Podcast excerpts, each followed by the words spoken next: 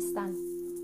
Mi nombre es Erika Vélez, soy Dula y pues me encanta platicar a mí acerca del embarazo, el parto, el trabajo de parto, el posparto y eh, sobre todo eh, me encanta empoderar a las mujeres para que tengan información eh, relacionada a, a todas las decisiones que ellas tienen que tomar durante el proceso de la gestación.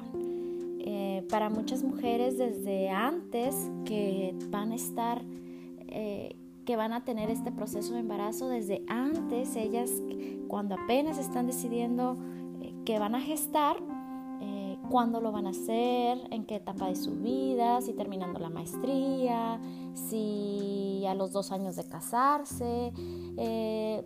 desde ahí comienza la toma de decisiones, ¿no? Para muchas otras mujeres, como es mi caso, este, pues ya estamos casadas, mm, de repente sorpresa un bebé, de repente sorpresa estoy en la maestría y estoy embarazada y tengo trabajo y, y estar con, con la toma de decisiones de muchas áreas de nuestros aspectos de nuestra vida, pues llega un poco a cansar nuestro cerebro y a eliminar de nuestra vida cotidiana la paz y la tranquilidad.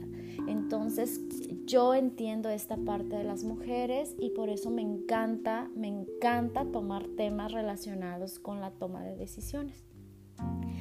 Y bien, pues después de este preámbulo eh, les voy a dar una clase como si tú me contrataras como Dula y vinieras con la pregunta, eh, ¿por qué ahora en día está tan de moda parir natural? Bueno, ¿por qué es una moda? Pues a mí me da mucho gusto que se haya convertido en moda porque así este, nos estamos empoderando y gracias a la moda, gracias a que alguien lo hizo, a que alguien me platicó y a que se corrió la voz que eso es lo mejor para nosotros como seres humanos, pues gracias a eso tenemos la oportunidad de vivir esta experiencia.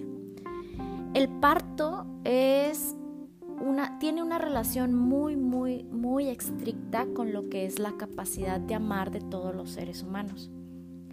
La salud primal hoy en día tiene una conexión directa con la humanización del nacimiento, nos dice Michel Odent. Él dice que toda la, toda la salud de nuestros bebés, toda la salud desde el momento de la gestación, ya sea física o, emocional, se detona a partir del momento en que nosotros gestamos a nuestros bebés.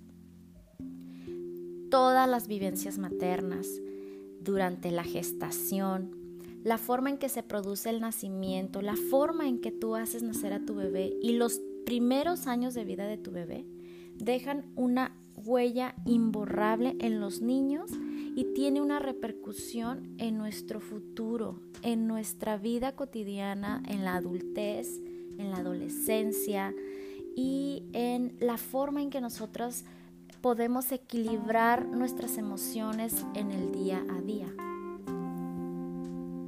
También eh, los neurólogos han encontrado que la forma en que nace el bebé, la forma en la que la madre eh, tiene estabilidad, seguridad, cuando ella se siente en paz y tranquila y va eliminando sus miedos en el embarazo, eh, determina el futuro también psíquico del bebé. Eh, en palabras de Michelle Oden sería el estado emocional de la madre en el parto es determinante en el futuro psíquico así como físico del bebé.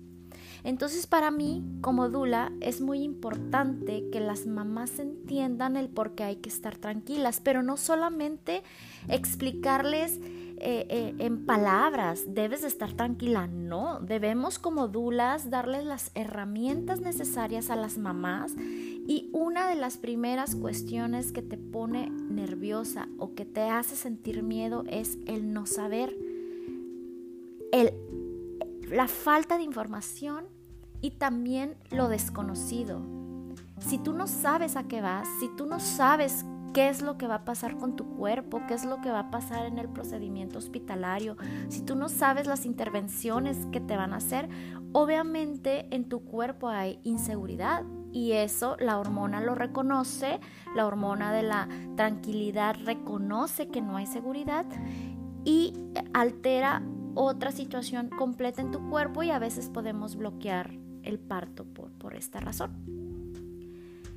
Bueno, las hormonas, como las menciono ahorita, todos los mamíferos las tenemos, todos los seres humanos funcionamos a base de hormonas, que son unos químicos que nuestro cerebro produce y que están en nuestro cuerpo a través de la sangre. Todos los mamíferos que dan a luz dan parto gracias a una repentina emisión de hormonas. La hormona más importante para el parto es la oxitocina. Eh, si ustedes investigan qué significa la oxitocina, la oxitocina es una hormona que juega un papel trascendental en los seres humanos. Lo tenemos en nuestro nacimiento, la tenemos cuando tenemos un orgasmo, la tenemos el día que parimos las mujeres y cuando lactamos. La oxitocina también la tenemos en momentos de mucha tranquilidad y paz, cuando estamos caminando en la playa, viendo un atardecer y nos sentimos satisfecho, satisfechas, cuando nos enamoramos, cuando vemos en la secundaria al, al niño ese que nos gusta y nos hace sentir tranquilidad. La oxitocina juega un papel trascendental en esta etapa del embarazo porque cuando tú tienes mucha oxitocina en tu cuerpo, ayuda a generar contracciones en el útero. Y esto va a facilitar el nacimiento de tu bebé y también nos va a ayudar en la expulsión de la placenta.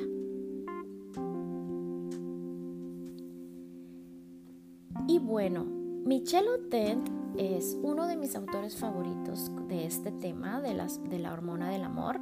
Dice que eh, esta oxitocina en nuestro cuerpo, si la producimos naturalmente, nosotras propiamente tenemos el indicio de que en cuanto veamos a nuestro bebé, generemos amor, generemos conexión, generemos una, una conexión para toda la vida con ellos. Si nosotros nos dieran oxitocina artificial, aparte de que no sabemos cómo va a reaccionar nuestro cuerpo con esa oxitocina, la situación de apego con el bebé es un poquito más difícil, más complicada y trae otra ola de intervenciones o de cascadas de intervenciones que muchas veces no facilitan la salud física o emocional del bebé. Para Michel Odent, él nos dice que uno de los mayores picos de secreción de la hormona del amor acontece en la vida después de que se da el nacimiento. O sea, tú como mamá, el día que haces nacer a tu bebé, tu secreción de hormona de oxitocina es muy alta. La más alta que has tenido en tu vida. Pero también esa hormona con ese pico alto lo tuviste cuando tú eras bebé y naciste. Esos son los dos momentos más grandes que el cuerpo reconoce la oxitocina para producir el lazo y el apego materno infantil.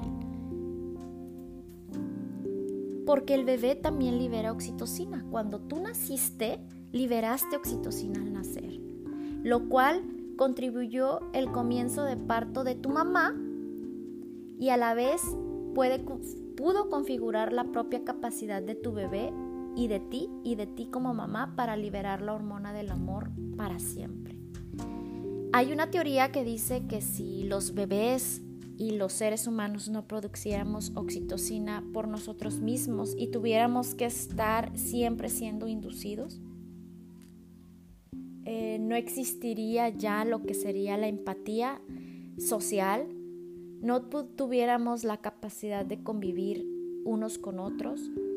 Y más allá de, hacer eh, amistad, de, tener contacto con las personas de, forma positiva, eh, más allá de eso, Michelle Oden propone que nosotros tenemos que hacer actividades en nuestra vida diaria para generar esta oxitocina, porque a él le preocupa mucho qué va a pasar con el futuro de los bebés que están produciendo la oxitocina artificialmente o que casi no saben producirla porque en el nacimiento no tuvieron oxitocina natural.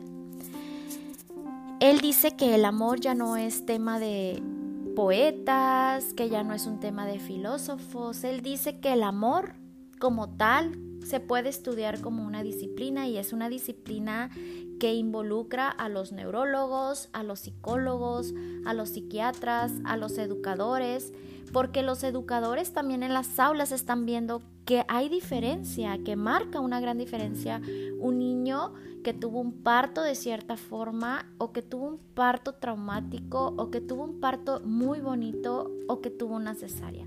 Eh, eh, en la educación también eh, eh, hay implicaciones de, esta forma de nacer. Es un tema también de obstetras, de sociólogos y de antropólogos. O sea que este tema no simplemente es de ginecología, es eh, eh, el tener tu parto de forma natural ayuda a comprender muchas de las acciones sociales o de la historia de la humanidad. ¿Qué pasaría ahora después de que tú sabes esta información? Cuestiónate qué pasaría con el cuerpo y la mente de una mujer que no ha vivido el proceso del trabajo de parto. ¿Cómo será la lactancia si no hubo una participación hormonal previa, previa al nacimiento? ¿Será que la hormona segregada de un parto natural tiene implicaciones futuras en las estructuras sociales, familiares, educativas, psicológicas, en la convivencia, empatía y personalidad de los seres humanos? Y bueno, una vez fui a una conferencia de un psicólogo y él comentaba que si nosotros dejamos de utilizar una parte de nuestro cuerpo por mucho tiempo, de generación en generación, eh, se va perdiendo gracias a la evolución normal innata del ser humano. Y él decía que debíamos de preocuparnos por las capacidades que tiene nuestro cerebro. Si nosotros permitimos que la compasión que nos la brinda una parte esencial de nuestro cerebro, ya no la usamos y comenzó a haber mucho bullying, nos empezamos a burlar de las personas, no tenemos empatías con ellas, pues el cerebro deja de segregar esta hormona que te ayuda a ser simpático y empático con las personas dejamos de ser compasivos y entonces la evolución va eliminando esta parte del cerebro. Y ahora yo me cuestiono, si nosotras las mujeres, si nosotros los, si, si, nosotras la, si nosotras la humanidad entera dejamos de utilizar la oxitocina que se segrega en el cerebro, la oxitocina natural, ¿qué pasaría con nuestras generaciones futuras? Si la hormona del amor es la oxitocina y es la que nos ayuda a tener relaciones sexuales, la que nos ayuda a enamorarnos, la que nos ayuda a maternar, la que nos ayuda a que nuestro cuerpo dilate, si no la producimos naturalmente, ¿qué pasaría?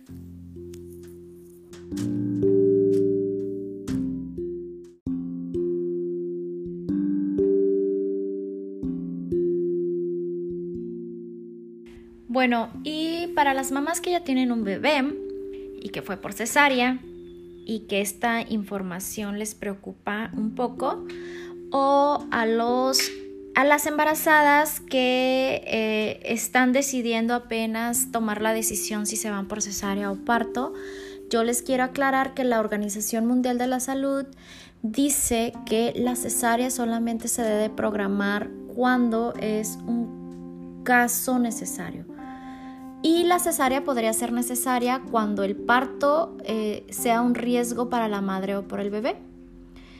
debido a un trabajo de parto muy prolongado, estamos hablando de varias horas, eh, cuando el sufrimiento fetal del bebé comienza o porque el bebé está presentándose en, en alguna posición anormal. Y anormal cabe aclarar que es de cara, de nalgas, de pies, que presenta primero el brazo en lugar de la cabeza.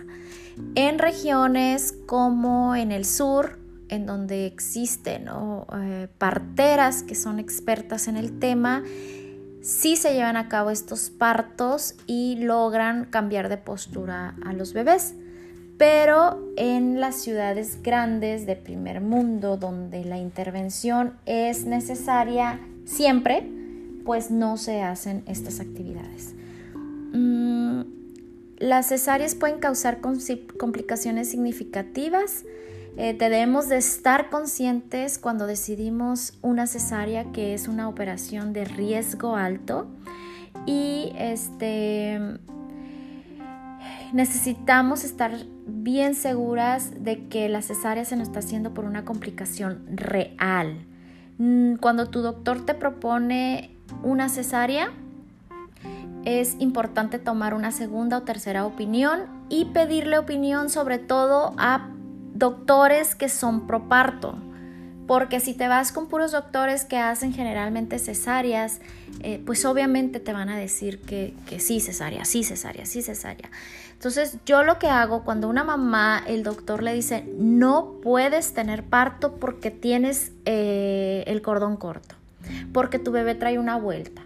Esos son casos eh, que es depende del doctor. O sea, si el doctor ve una vuelta en el cordón umbilical, no es necesario hacer una cesárea. Y yo les he dicho, vete con tal doctor, con tal doctor y pregúntale. Preguntan y pues les dicen, no, mi reina, el parto se puede realizar hasta con dos, tres vueltas, tú no te preocupes. Y pues la mamá y es como cuando toma realmente la decisión.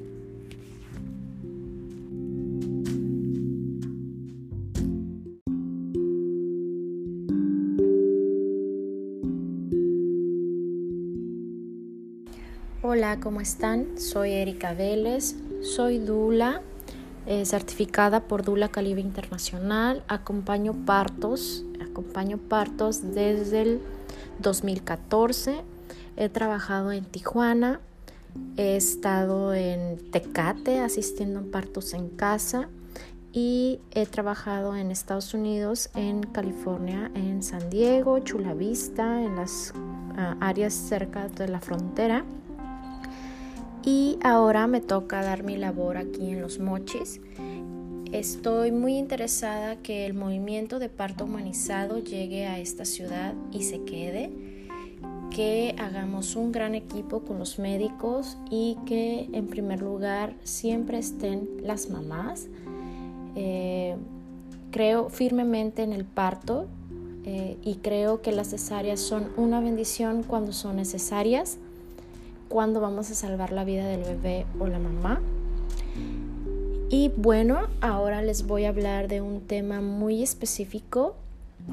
Eh, hacia la toma de decisiones que yo creo que la mamá desde que tiene uso de razón, que está embarazada, hasta...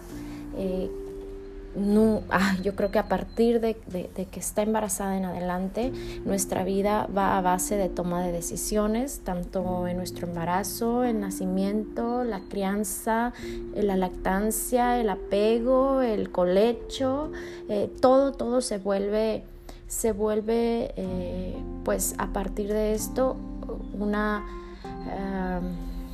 cascada de toma de decisiones.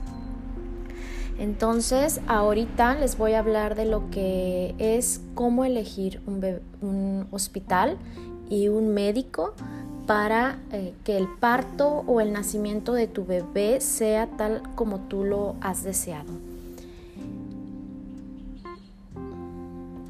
La primera decisión que debe de tomarse cuando se entra a, este, este ambiente de mamás, hospitales, amigas que ya están embarazadas, eh, todo este ambiente que, que, gira completamente y cambia tu vida cuando te enteras que estás embarazada, la primera decisión que tienes que tomar eh, es sobre el hospital y el médico. Eh, si puede, puede ser el médico de tu familia el que te dé la noticia, pero después tienes que encontrar un obstetra o un ginecólogo que te ayude con eh, el seguimiento especializado de tu embarazo.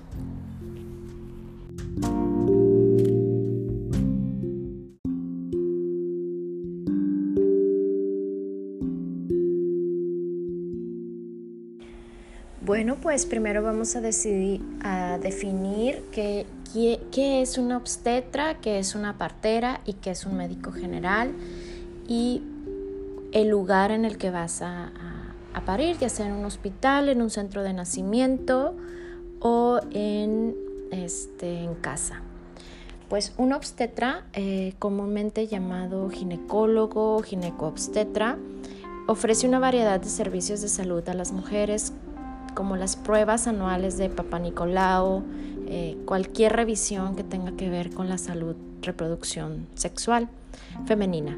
Los obstetras también están capacitados para manejar las complicaciones durante el embarazo, el parto y el posparto.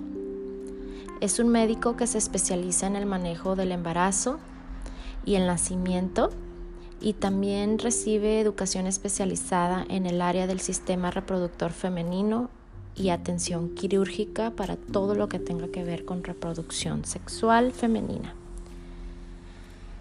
Gran parte de su educación se centra en la detección y manejo de problemas obstétricos y ginecológicos.